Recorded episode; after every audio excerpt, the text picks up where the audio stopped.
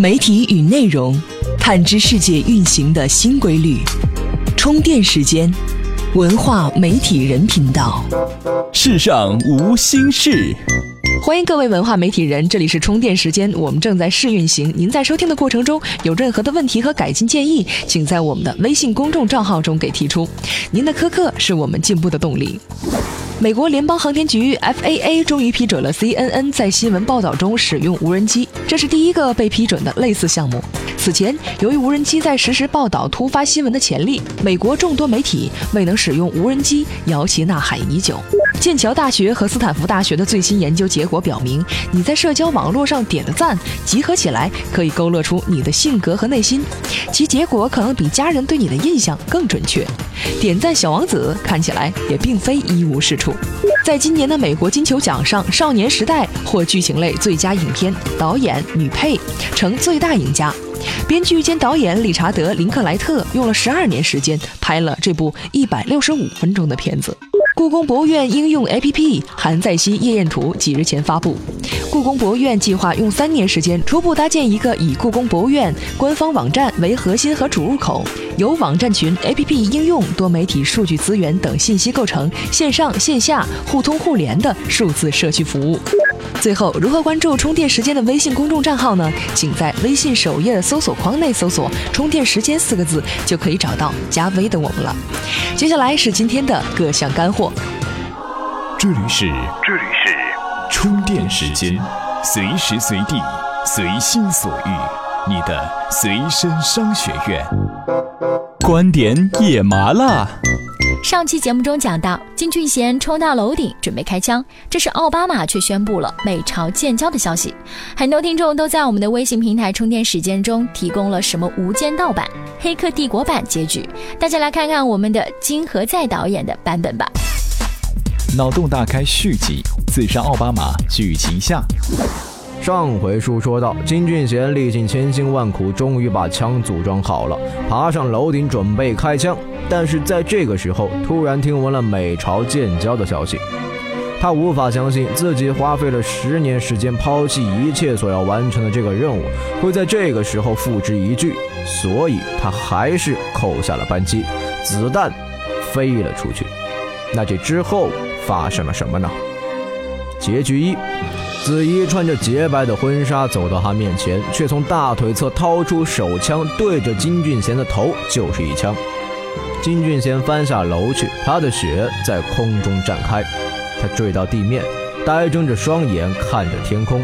子怡的花冠从天而落。奥巴马中弹了，美朝宣战，世界大战爆发，人类灭亡。结局二。子弹没有打中奥巴马，金俊贤也活了下来，和子怡一起去彬彬和明浩的墓前扫墓，而子怡最后独自离开了。美朝和好，朝鲜接下了大量的订单，成为了新的世界工厂。平壤变成了不夜城，富得流油。韩国人偷渡去朝鲜打工，朝鲜人则涌入美国抢购名牌。美国人低声下气，点头哈腰，最后大团圆，世界和平。结局三，啊，还没想好。嗯，至于言论自由，我觉得谷歌应该可以发行这部电影吧。谷歌不行，那咱们自由的百度总可以吧？进入正题啊，导演金何在准备众筹把这部片子拍了。有人打算掏腰包投资了吗？呀，谢谢谢谢谢谢，午饭钱总算有了。怎么样关注我们的微信公众号呢？您在微信内搜索“充电时间”就可以找到加 V 的我们了。关注后赶紧开始每日签到，积分可以兑换礼品哦。人物事件说。我是歌手三首播再度拔得头筹，迎来了开门红，收视率近百分之四十。在明星阵容上，包括内地音乐实力唱将孙楠、韩红，中生代歌手张靓颖、胡彦斌，香港流行歌手古巨基也纷纷强势加盟。我是歌手已经成为一个现象级的节目。对此，自由撰稿人欣喜的分析引人深思。此处看分析，我是歌手在用户审美疲劳下呈现新的爆点。从产品经理角度来讲，产品需要打到用户的痛点，并制造用户的期待感。我是歌手，对于受众及用户的诱惑性在于全景呈现歌手的台前幕后，营造真实感与紧张感，给成名歌手真刀真枪的生死对决的机会。及用户的隐秘需求点在于剥离偶像与明星的外衣之后，作为一个歌手，你到底有几斤几两？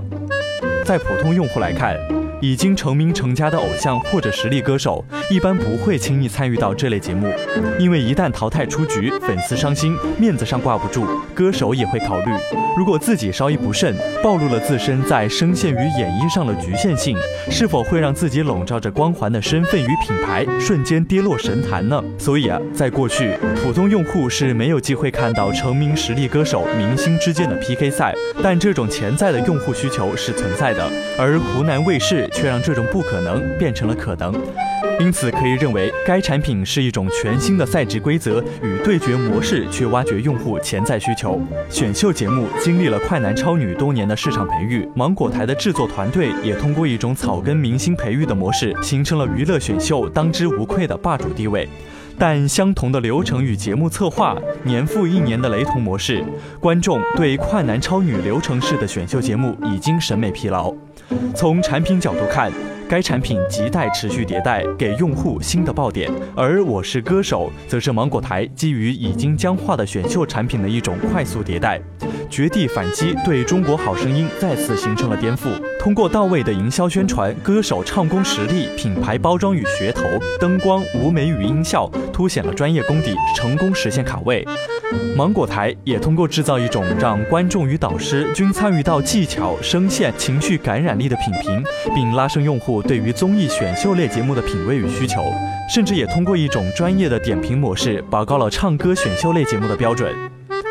但与此同时，我们看到与《中国好声音》连播三季之后呈现收视疲态相比，这档节目也面临着创新瓶颈与人气下滑的隐患。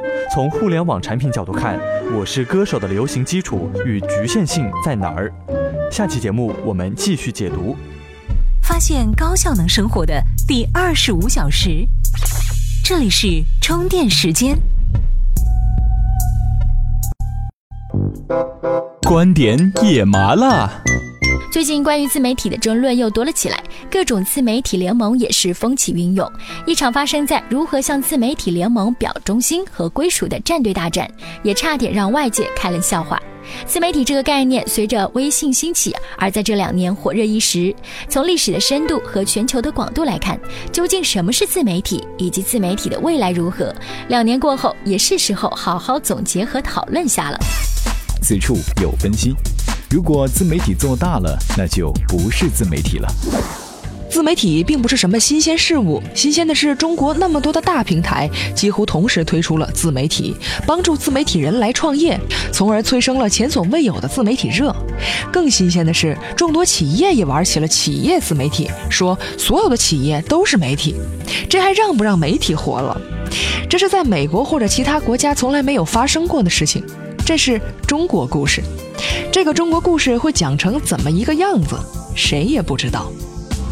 在美国，自媒体只是一个概念，是他们对于博客起头以后来的一系列社交性媒体平台为代表的个人出版现象的学术定位和认知，就像新媒体的概念一样，是一个打包的笼统概念。在中国，自媒体概念落地了，充实了，被各路神仙用各种方法开发把玩，因此也就火了。大家在自媒体中寻找着自己需要的东西，大家都找到了自己要的东西。虽然这些东西彼此之间可能是根本就风马牛不相及，自媒体从某种程度上来讲，已经成了胡适先生所说的那个小姑娘。历史，随便你怎么打扮她。不过，自媒体毕竟是现在进行时，大家都可以以自己的方式直接进行接触。因此，杰罗姆建议玩归玩，嗨归嗨，认真的审视一下自媒体，不要让这个概念出轨、走神、变形，不要被未及深究的概念牵着鼻子走路，这还是有必要的。要明白自媒体的内核是什么，边界是什么。当然，能够搞明白美国人为什么对他们发明的这个概念不那么热衷的原因，就更好了。千万不要说博客死了这样的外行话，这样的说法，不少美国人也都说过，但被事实驳得体无完肤。也不要说中国自媒体很发达，美国自媒体没有市场这样的话，这不是事实。美国的自媒体也非常发达。总体上来讲，美国的自媒体目前比中国发达，无非美国人不把它叫做 We Media。资深传媒和科技研究作者杰罗姆认为，真正的新媒体世界起关键作用的不是散兵游勇的自媒体，而是集群的新媒体巨头。自媒体只是巨头的前身，自媒体可以取得一城一池的胜利，而不能从根本上改变局面。不要夸张 We Media 的力量。怎么样才能和其他喜欢咱们频道的伙伴们待在一起呢？首先，在微信搜索公众号“充电时间”。进入公众号，选择第三个按钮，点击群入口按钮，然后扫描你所在频道群的二维码，这样你就能随时随地和同频道的伙伴们待在一起啦。数字大解构，手机游戏市场的爆发性增长没有任何悬念。在新的环境中，玩家结构有何变化？哪类游戏更具潜力？带着这些问题，来看一看以下的数据。此处看数据，影响用户玩游戏的规律及九零后用户的隐秘习惯。影响用户玩游戏的规律中，游戏的安装包大小直接影响用户是否继续，呈现轻度游戏越轻，重度游戏越重的趋势。轻度手游为了吸引小手机容量玩家，安装包普遍减肥；而重度手游为了丰富玩法及画质体验，添加了更多内容，安装包普遍增重。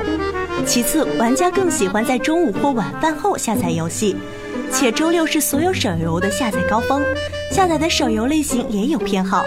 在凌晨，爱思考的玩家喜欢在这个时候下载策略类手游，而下午下载射击类手游的比例非常高。更多的玩家喜欢在周六玩音乐类游戏。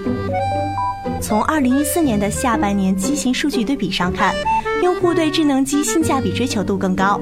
机型分布中，小米、华为等国产机型比重加大。其中，九零后用户是国货手机拥簇。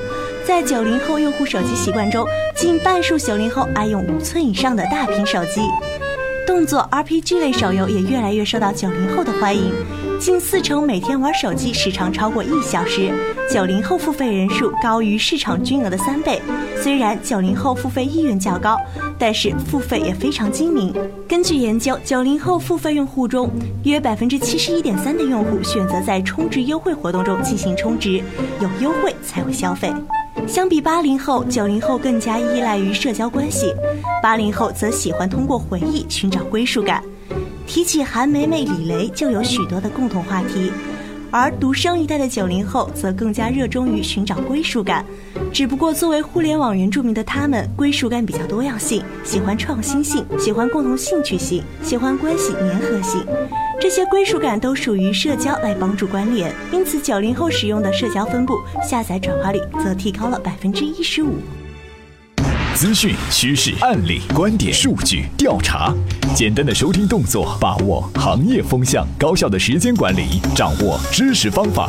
充电时间，时刻补充，随时在线，让观念永不落伍。这里是充电时间，本频道为广大文化媒体人补充知识营养，欢迎关注我们的微信公众号“充电时间”，您将发现更多与您一样的文化媒体人。下期节目我们不见不散。